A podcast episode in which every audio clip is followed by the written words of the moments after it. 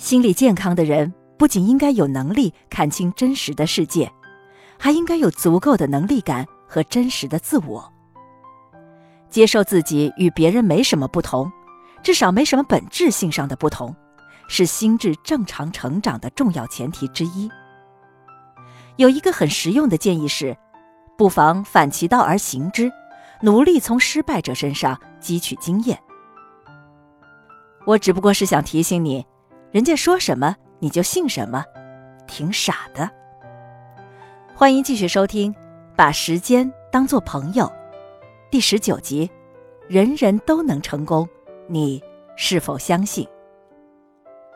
人们相信荒谬的事，从来都不是什么新鲜事儿。事实上，无论多么荒谬的事情，不仅总是有人相信，而且还总是有很多人相信。更为有趣的是，当荒谬本身荒谬到一定程度时，信奉的人数可能开始不仅与荒谬程度同步增加。并且可能会以荒谬程度作为指数，戏剧性的增加。自我奋斗、勤奋努力，都是天经地义的事情。即便有些人貌似不需要奋斗，甚至懒惰到令人嫉妒的地步，也一样可以享受其他人即使奋斗、努力，甚至挣扎都不可能获得的一切。但这些少数人的存在，并不能说明全部问题。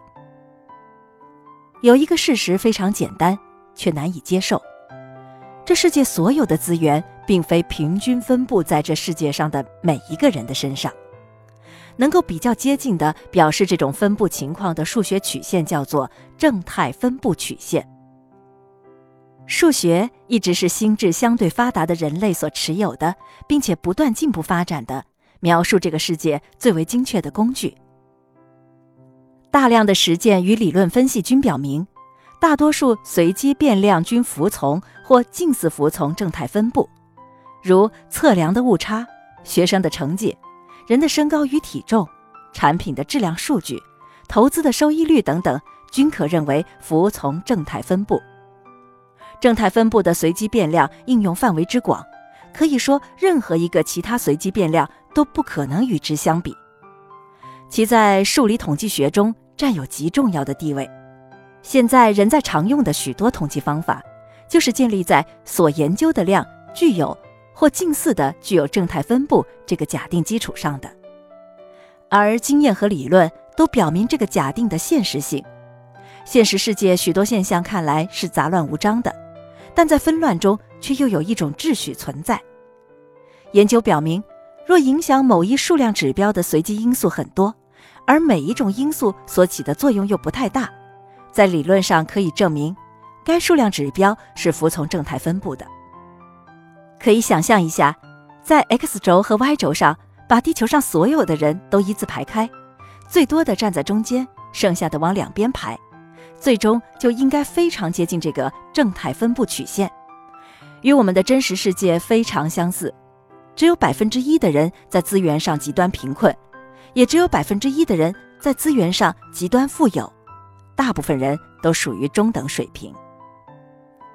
这种资源上的分布自然的不均匀，理解上貌似简单易懂，但古今中外都有很多人拒绝理解、拒绝接受，他们甚至拒绝使用“不均匀”这个词，而是使用“不公平”来取而代之。历史上有无数次战争，无数次掠夺，本质上来看。只不过是因为把均匀理解成公平造成的，把不均匀理解成不公平，就可以理直气壮地打着正义的旗号为所欲为。资源原本就是有限的，经济学上的措辞是资源稀缺。在我们生存的这个世界里，资源稀缺是客观现实，也恰恰因此，人们的主观愿望肯定不可能全部被满足。理解这种现象貌似并不困难，但是清楚的理解了之后，平静的接受就没有那么容易了。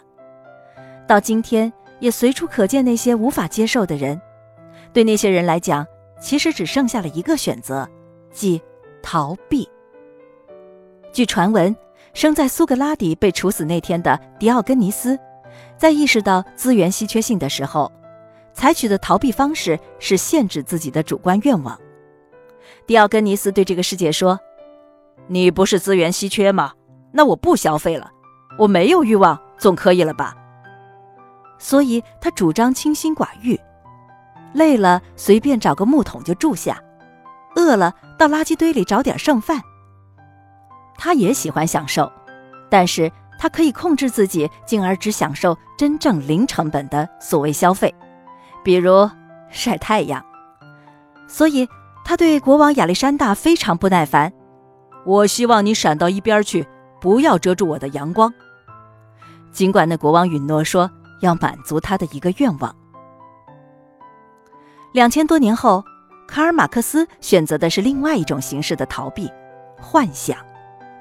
他注意到了资源的分配不公，但无法接受资源分配与人性并无关系这个事实。他认为。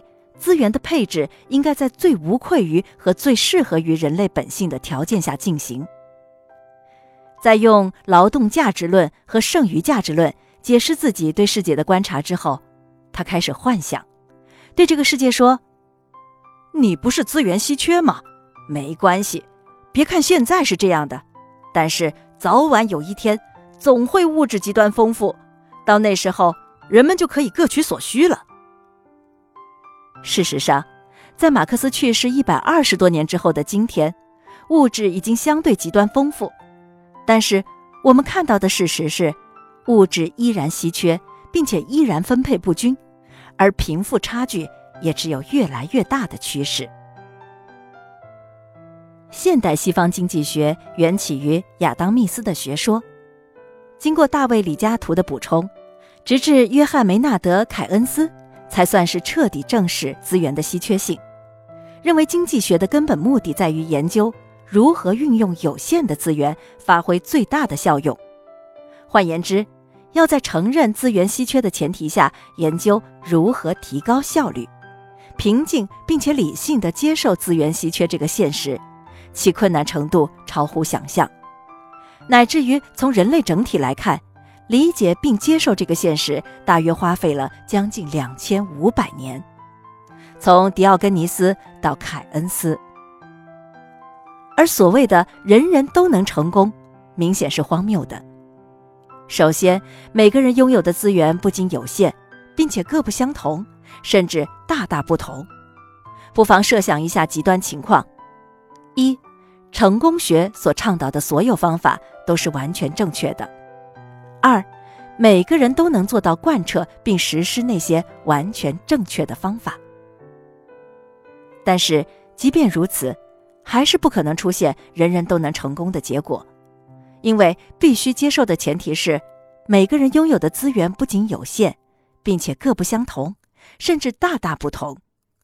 所以，最终用图表把每个人的效用画出来之后，依然只能是正态分布曲线。而永远不可能是一条直线。